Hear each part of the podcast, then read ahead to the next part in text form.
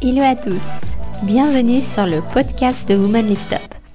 Mon objectif avec le podcast de Woman Lift Up est de vous permettre de vous nourrir grâce au parcours de mes invités. Je suis Tamara Morgado, la fondatrice de Woman Lift Up, un réseau féminin 100% en ligne axé sur le développement personnel.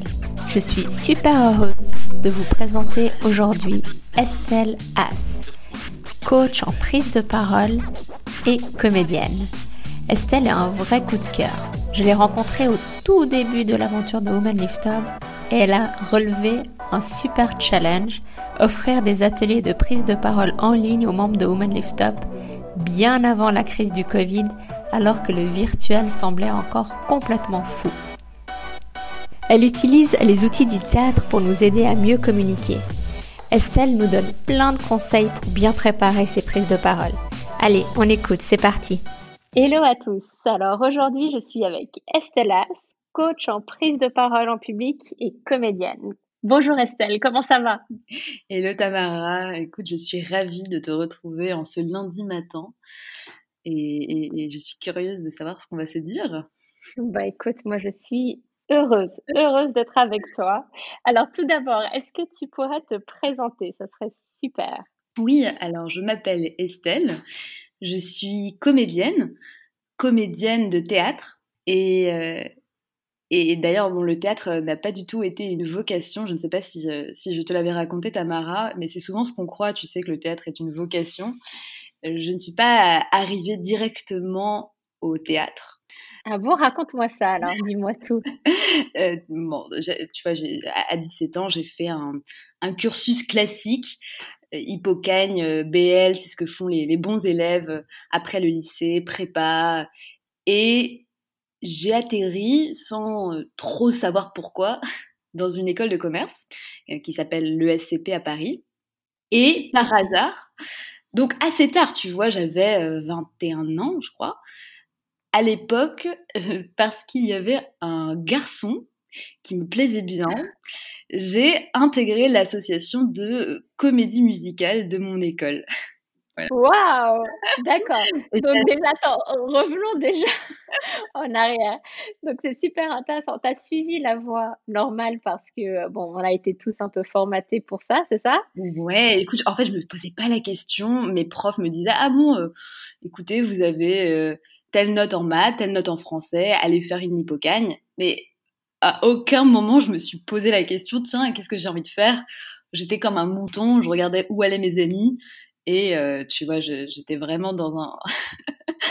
C'était extraordinaire. Et, et, ensuite, quelques années après, tu, tu, tu, vois un jeune homme passer par là et tu te dis, ben voilà, je le suis.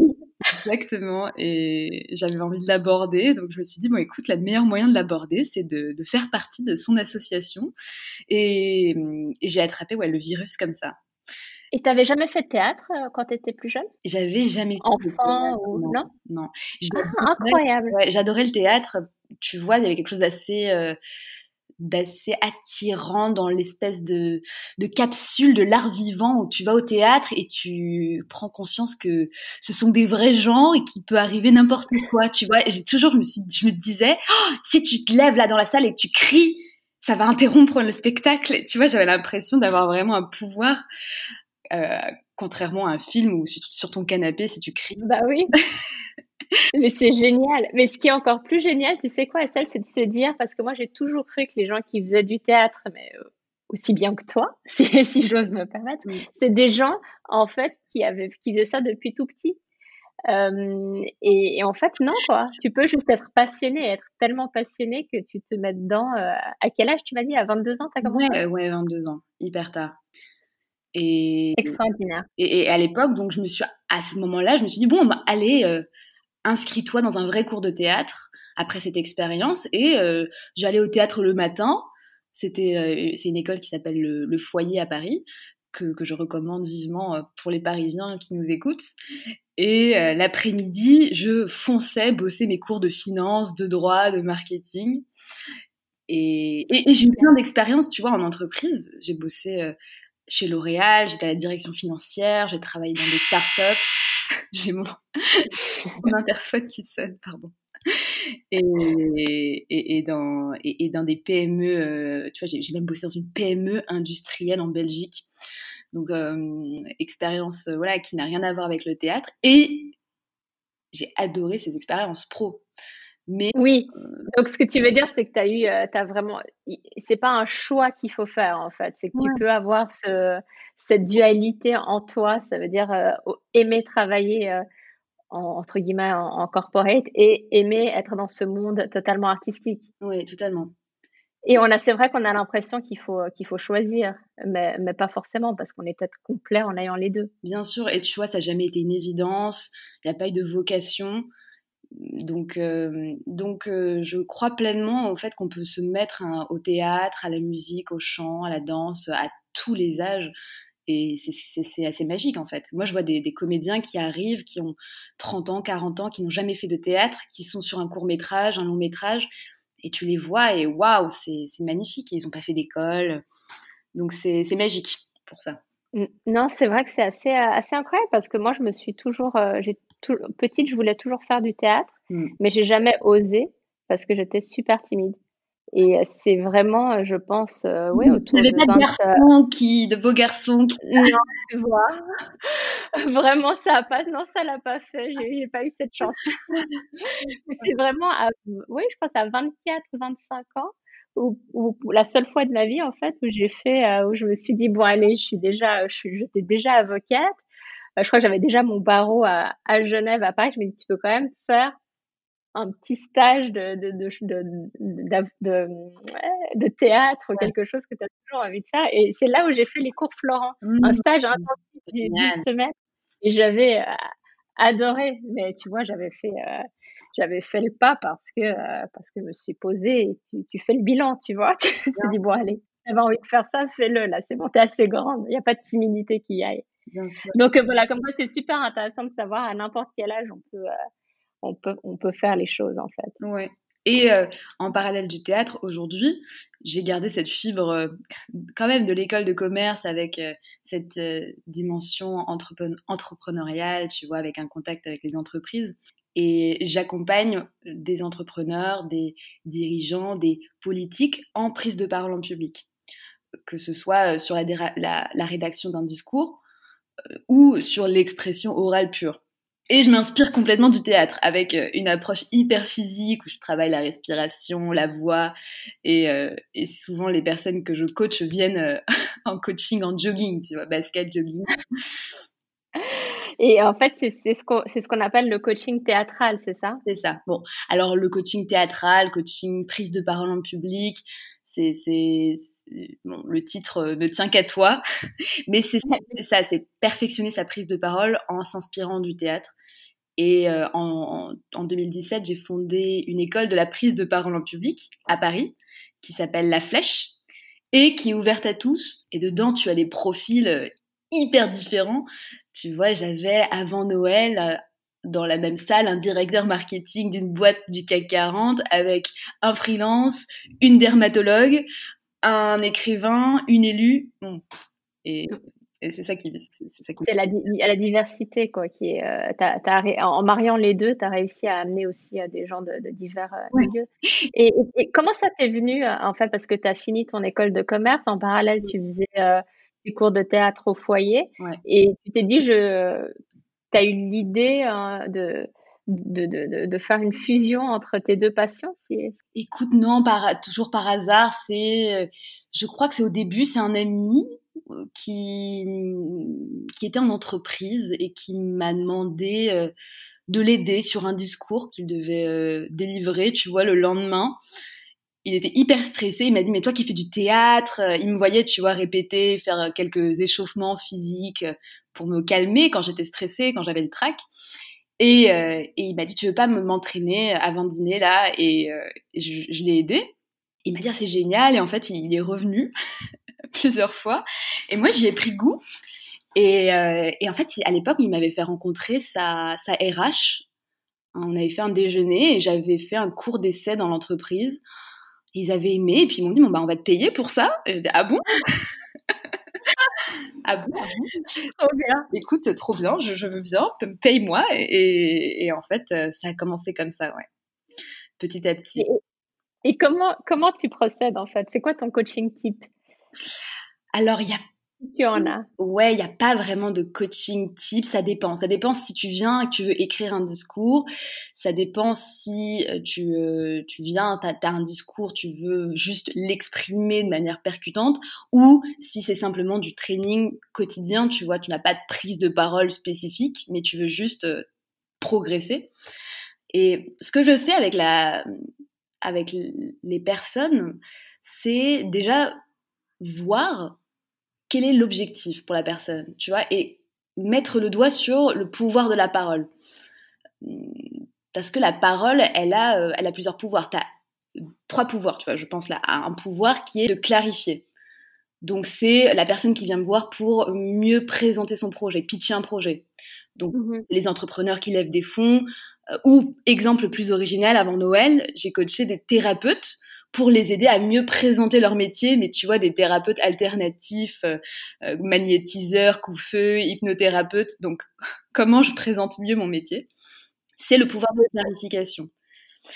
C'est vrai que c'est super important dans ces métiers-là pour pas passer euh, justement, pour, pour que tout le monde puisse comprendre vraiment ce qu'on fait. Oui, une part très obscure ou, ou, beaucoup de jargon parfois qui, qui peut faire peur.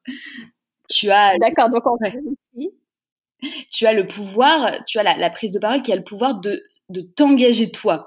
Donc c'est-à-dire qu'en verbalisant à haute voix un engagement, un avis, une opinion, mais tu te mouilles quelque part parce que tu euh, t'engages devant témoins, ce qui fait que euh, tu es encore plus motivé pour tenir tes engagements. Je te donne un exemple quand tu te dis à table, il y a un an, je m'engage devant toi, mon mari, à arrêter la cigarette.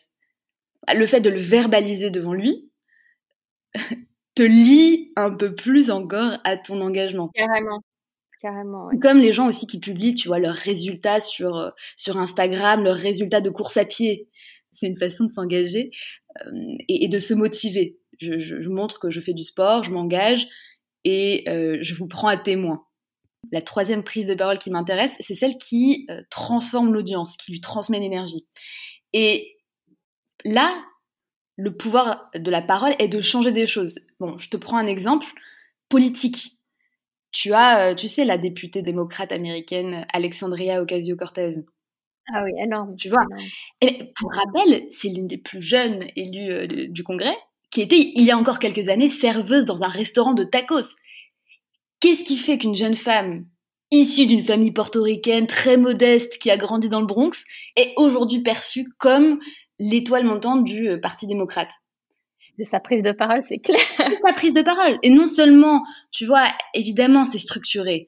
Elle a plein de techniques de rhétorique où elle diversifie ses arguments. Tu vois, elle passe d'un argument hyper rationnel c'est le logos à de l'émotionnel, le pathos où elle raconte des histoires, avec de l'éthos euh, où elle raconte sa, euh, elle rappelle sa crédibilité, sa légitimité. Ça, c'est des instruments de rhétorique, mais elle a cette ardeur, cette fougue, cette flamme. Et au théâtre, on parle de euh, d'engagement, tu vois, de mobilisation. C'est hyper physique. Et c'est un excellent exemple. Ouais, c'est ce qui fait que ces prises de parole sont percutantes. Mais tu vois, je prends un exemple politique. Mais la politique, c'est aussi de l'engagement individuel local, hyper local.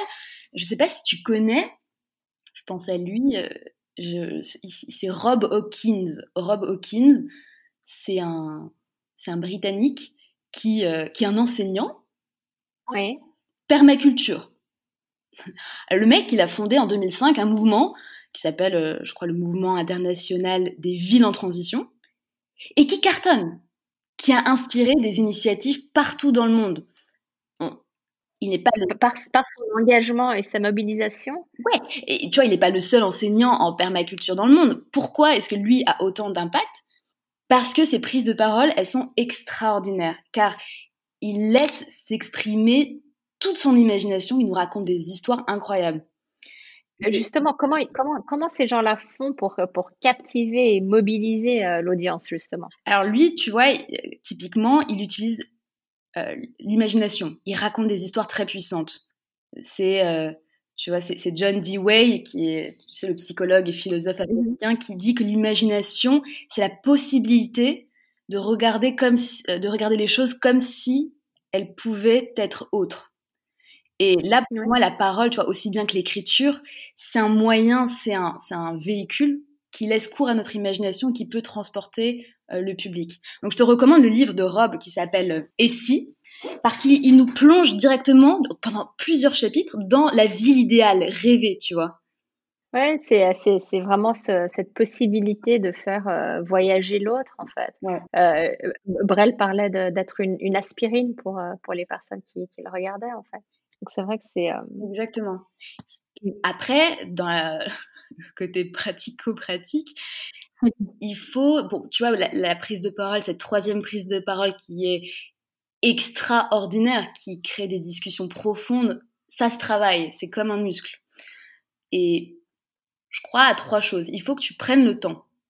On en parlait avant, avant, avant ce podcast, mais tu vois, cette prise de parole, elle a besoin d'espace temporel pour se développer. C'est une chose précieuse et rare aujourd'hui dans nos vies, le temps. Il faut un espace pour travailler physiquement, vocalement, bosser sa respiration, euh, se confronter à un public. Tu vois, c'est Donc ça, demande Il faut prendre le, le temps de s'entraîner, en fait, à, prendre la parole. C'est ça que tu dis. Ouais. Ou prendre le temps de, pour avoir de, pour dégager de, l'imagination, de la créativité. Exactement. Parce que c'est vrai qu'il y, a ces deux choses, en fait. Le, temps sert à, cet espace-là dans, dans, la tête sert aussi à bah, se dégager l'esprit mmh. pour pouvoir euh, stimuler sa créativité, mais aussi, euh, c'est vrai, prendre le temps de, de s'entraîner à prendre, euh, prendre la parole pour avoir un impact. Ouais.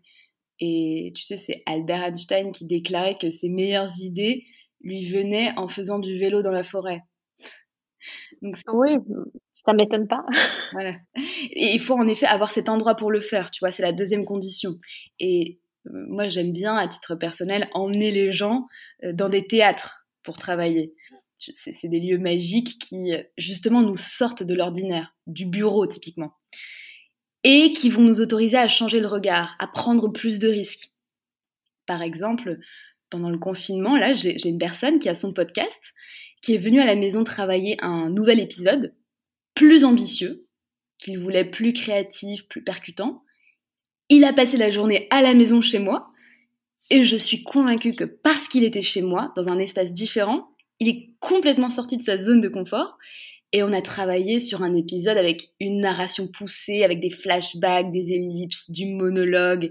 Il a même fait un passage en rime, euh, slamé à la Edouard Baird. Donc, Excellent. tu vois, le lieu a un pouvoir pour aussi changer la manière de penser un projet. Et pour avoir ce troisième levier de la prise de parole extraordinaire, il faut du temps, il faut l'endroit et évidemment, il faut de la pratique, c'est ce que tu disais. Moi, je crois beaucoup au groupe, au coaching collectif.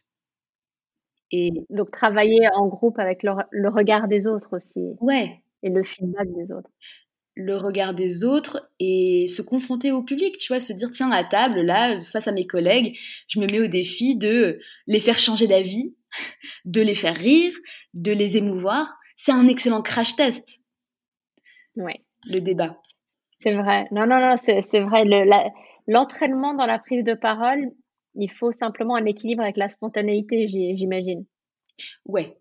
Et après, as, bon, as, un exercice qui, qui, consiste aussi à travailler seul, tu vois, à prendre un, tu vois, tu as, un, journal devant toi, tu as un article, qu'est-ce que j'ai là sur, euh, est sur, je vois un, article sur les villes de demain. Bon, euh, je prends, je prends cet exemple-là, tu vois, j'ai 10 minutes, je me dis, tiens, est-ce que j'ai un avis sur les villes de demain? C'est un exercice que j'appelle le puzzle ou euh, la logorée. Tu vas voir pourquoi je l'appelle comme ça. Tu peux le faire seul. Hein. Donc, tu, tu, prends 10 minutes, un stylo, une feuille. Ok, bon, mon opinion sur la ville de demain, c'est je veux déménager à la campagne. Je ne crois plus à la ville de demain. ok. Et là, je me dis pourquoi je pense ça? Et je me note. Alors, euh, parce que la ville, elle est bruyante, elle est trop chère, elle est trop sale, euh, trop bétonnée, ok. Je me note. Tiens, je me note aussi parce que je pense à ça, on va vers un modèle de ville aussi que je trouve trop surveillé. ou en tout cas je me sens tout le temps sollicitée euh, par la publicité, je consomme plus quand je suis à Paris que quand je suis dans les Vosges, et euh, j'ai l'impression de toujours avoir quelqu'un à voir. Ok, je me note ça en vrac, et ensuite je prends deux minutes, et je prends deux autres minutes pour me poser la question suivante. Qu'est-ce que dirait mon interlocuteur qui penserait l'inverse? Et en, rhétorique, c'est un exercice qu'on appelle l'étopée. C'est un exercice que j'ai découvert avec un, mec incroyable qui s'appelle Pierre Chiron, qui est un expert de la rhétorique en France. Il a traduit euh, toutes les nouvelles éditions des livres d'Aristote. Et ouais, l'étopée, c'est un exercice où tu rentres dans la peau du personnage. Et tout le jeu réside à se poser les questions euh, suivantes. C'est que dirait ce personnage pour argumenter? Qu'est-ce qu'il en pense?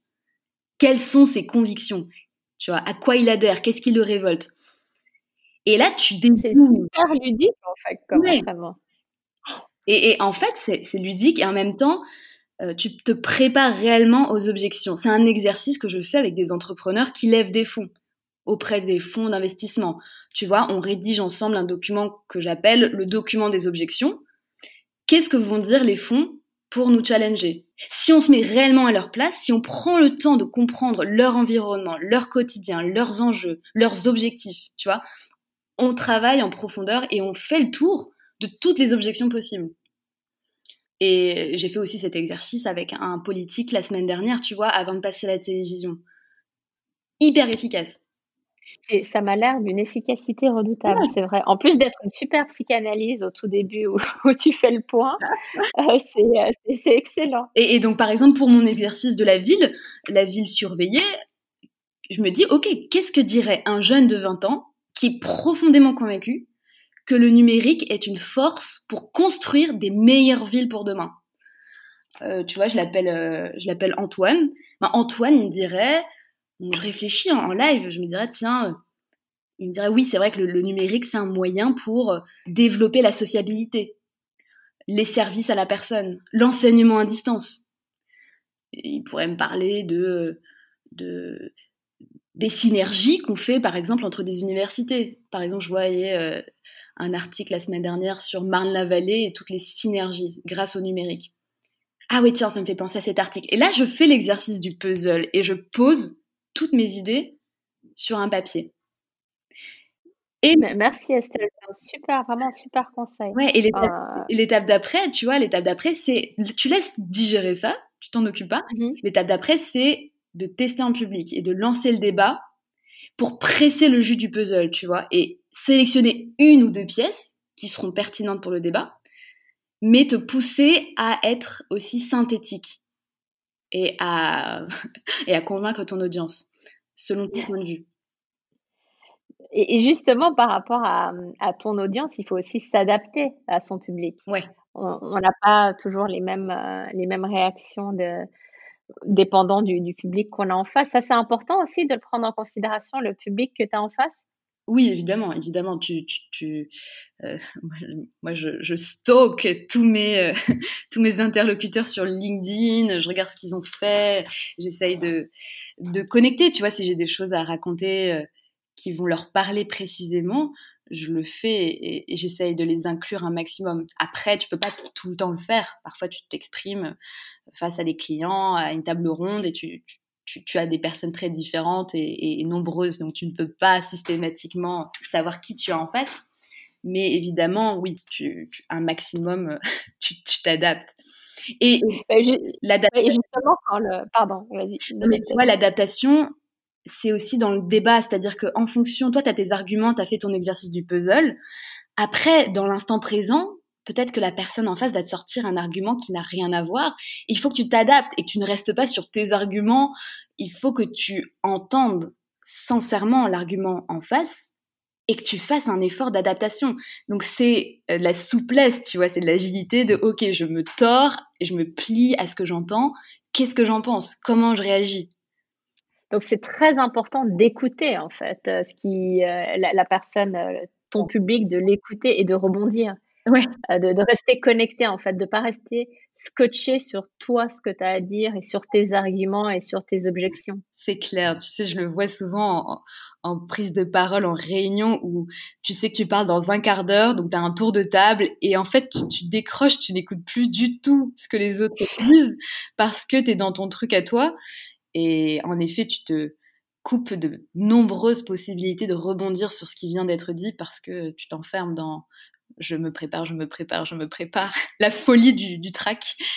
Oui, c'est ça, c'est qu'il faut avoir un équilibre. Et puis, justement, ce, ce foutu track euh, qui, qui fait qu'on a des blackouts, que, comment on fait, comment tu gères euh, ou comment tu aides euh, tes élèves, en fait, finalement, à gérer leur stress et justement éviter d'avoir tout d'un coup un blackout?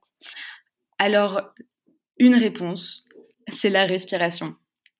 En général, énormément de problèmes, dont le trac, sont liés à une mauvaise respiration. alors, tu sais, au théâtre, on nous dit souvent, vas-y, respire à fond, ou même dans la vie, on a un stress, respire un bon coup, ça va aller. Mais on nous explique pas comment respirer. Et le piège, dans ce cas-là, c'est de prendre des grandes inspirations où tu gonfles tes poumons à plein régime en pensant bien faire, bien respirer, il n'y a rien de mieux pour te sentir comprimé, faire monter le stress, rentrer en apnée et euh, bon, avoir des trous noirs aussi, tu vois, parce que tu manques d'oxygène. Donc, la clé, c'est de travailler des longues expirations. Et c'est là où tu vas gagner en endurance et ne pas être à court de souffle. Tu vas gagner aussi, en plus, euh, donc évidemment en sérénité, mais tu vas gagner en crédibilité vocale. Euh, au théâtre, on, on dit que ta voix passe la rampe. Tu sais, euh, c'est quand la voix elle est projetée, qu'on entend tout, où ta diction elle est aiguisée. Et ça, c'est grâce à l'expiration. Donc, un exercice tout simple que tu peux faire, c'est, euh, par exemple, quand tu fais du sport, n'hésite pas à souffler sur l'effort. Expirer. Tu balances un mmh rail d'air hypertonique. Et en faisant ça, tu travailles ton muscle de la respiration c'est vraiment un entraînement, la respiration. Et on, devrait nous apprendre à l'école, en fait, à respirer au lieu de nous apprendre des choses qui nous serviront pas, peut-être. Ce serait une, bonne chose parce que c'est euh, dès, qu'on arrive à respirer, on, avance. Hein. Bien sûr. Et tu vois, le, je vois beaucoup de gens qui sont en apnée et c'est épuisant en fait pour lui ou elle, pour c'est-à-dire l'orateur, mais c'est aussi pour euh, l'auditeur, ceux qui écoutent. tu sens que tu sens qu'il y a quelque chose de, précipité qui n'est pas, euh, ouais, qui, qui, qui, qui, ne rend pas l'écoute facile. Donc toi, tu travailles ta respiration par exemple tous les jours ou tu euh, ou c'est seulement avant une prise de parole? Oui, je la travaille. Alors moi, je la travaille tous les jours. Euh, tous les jours, non, ce serait te mentir. Tous les... J'aimerais la travailler tous les jours. Dans les faits, je la travaille vraiment deux fois par semaine. Euh, je prends des, des trainings avec euh, une femme exceptionnelle qui s'appelle Catherine, qui me fait travailler la respiration. Donc c'est vraiment musclé. tu vois ce muscle? Est-ce que tu sais, mmh tu sais quel est le muscle de la respiration, Tamara Diaphragme? Ouais, c'est le diaphragme. C'est un espèce de parachute qui est euh, à l'intérieur de ta cage thoracique et qui sépare ton thorax de ton abdomen. Il est attaché à, ta colonne vertébrale et aux, dernières côtes. Donc c'est un muscle et en effet, tu peux le muscler et je le fais deux fois par semaine. Mais tu vois, je recommande le matin dans la douche, de se faire quelques vocalises, sortir la voix. C'est une façon de t'échauffer, tu vois. Et je trouve qu'on ne devrait pas réserver ces trainings aux prises de parole qui sont formelles, c'est-à-dire la grande conférence, la télévision, la table ronde, parce que les prises de parole quotidiennes ont énormément d'impact. Quand tu parles à ton associé, quand tu parles à ton stagiaire, à un fournisseur, à ton RH, même en one-to-one, de manière informelle, c'est souvent des espaces de prise de parole puissants où tu peux nouer des belles relations, faire monter en compétence la personne avec laquelle tu travailles, euh, créer un cadre de confiance, donner envie aux gens de travailler avec toi. Et donc, je le recommande tous les matins de se faire un peu de, de, voix, tu vois, dans la douche. Et, et, de. Non, c'est vrai, tu as, raison. S'entraîner et, de vraiment s'engager quand on prend, on prend la parole. Ouais. Et c'est se rappeler ce troisième levier, tu vois, de la parole extraordinaire. Et de se dire, attends, comment comment je peux donner de l'énergie à l'équipe. Non seulement, évidemment, avoir un discours clair, intelligible, structuré, ils ont compris l'ordre du jour, mais comment je peux passer l'étape supérieure et faire en sorte qu'ils sortent de la salle avec une énergie, avec une envie, un désir. Tu les mets en mouvement. Et ça, ça passe par des histoires, ça passe par un engagement, une énergie, une flamme. C'est pour ça que je te parlais d'Ocasio Cortez avant. Ouais, waouh. Non, c'est super, super. Euh, merci beaucoup Estelle pour tous ces petits, euh, ces petits conseils. C'est, euh, ça va tous nous aider, c'est certain.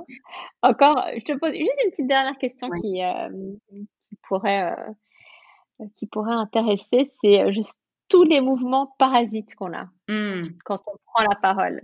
de, de, temps en temps, bon, c'est charmant si tu veux, mais d'autres moments, c'est on se focalise presque plus sur la personne qui parle, sur ce qu'elle dit, mais sur justement tous ces petits gestes, euh, euh, tous ces mouvements parasites. Est-ce que tu as des techniques pour ça?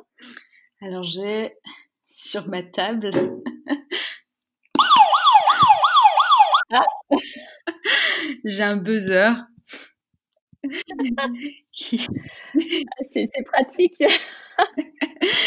voilà, c'est pour, c'est pour enlever, tu vois, les voilà, voilà, les petits, tu vois, le petit call, je vais faire un, euh, une petite réunion, j'ai le du coup. Le du coup, j'allais le dire. Euh, on ne sort pas ce soir, on fait quoi du coup? Ou, euh, Il veut pas manger de salade, du coup je fais des haricots. Alors du coup, du coup tu t'appelles comment? Du coup on s'en va, du coup. ah là c'est incroyable, le du coup a pris une place importante dans, dans les vies de tout le monde, je crois. Voilà, et c'est se rappeler qu'est-ce que l'expression du coup au sens propre, on dit un point le frappa et il tomba assommé du coup. C'est un choc rapide et brutal, tu vois. Et on le retrouve ce mot comme euh, mot de liaison pour exprimer la conséquence, mais que quand c'est brusque. Donc c'est par exemple euh, mon moteur a explosé et du coup la voiture a pris feu. C'est un choc rapide et brutal. Je crois qu'on a envie d'amener un peu d'énergie et de, de, brutalité dans nos vies. Euh, ouais, du coup. du coup. Et, et, as aussi le, ouais, as le voilà, tu as, le alors. Bon, ou se toucher les cheveux, ou se frotter le nez. Enfin, tu vois, T'as les e. e. Ouais. En fait, donc, c'est d'avoir des témoins. Ce que tu dis, c'est qu'il faut qu'il y ait des témoins qui te disent à chaque fois que tu le fais, qui te disent un buzzer. J'ai, euh, en ce moment, je coach une manager qui, euh, qui a une obsession et qui me qui m'a demandé d'entraîner son équipe. Et c'est vrai qu'elle est impitoyable et c'est génial. Et il y a vraiment ce buzzer sur leur table. Mais pour, euh, sinon pour les autres, j'ai une recommandation, c'est de 1, de s'enregistrer, de s'écouter pour juste se rendre compte en fait. J'enregistre les personnes sur deux minutes de prise de parole. Il y a parfois 14 du coup en deux minutes. Et évidemment, parfois, il y a des E entre tous les mots. Donc, prise de conscience. Et après. Le miroir. Ouais. Deuxième levier, c'est vraiment, je me force à faire des silences. En faisant des silences, je vais m'empêcher de dire des euh et de meubler en disant, OK, du coup, alors, T'as raison. Accepter le silence, en fait. Ouais. Et prendre conscience que le silence, ça fait partie de la prise de parole. Et tu vois, c'est euh, c'est Sacha Guitry qui disait que lorsqu'on vient d'entendre un morceau de Mozart, le silence qui lui succède est encore de Mozart.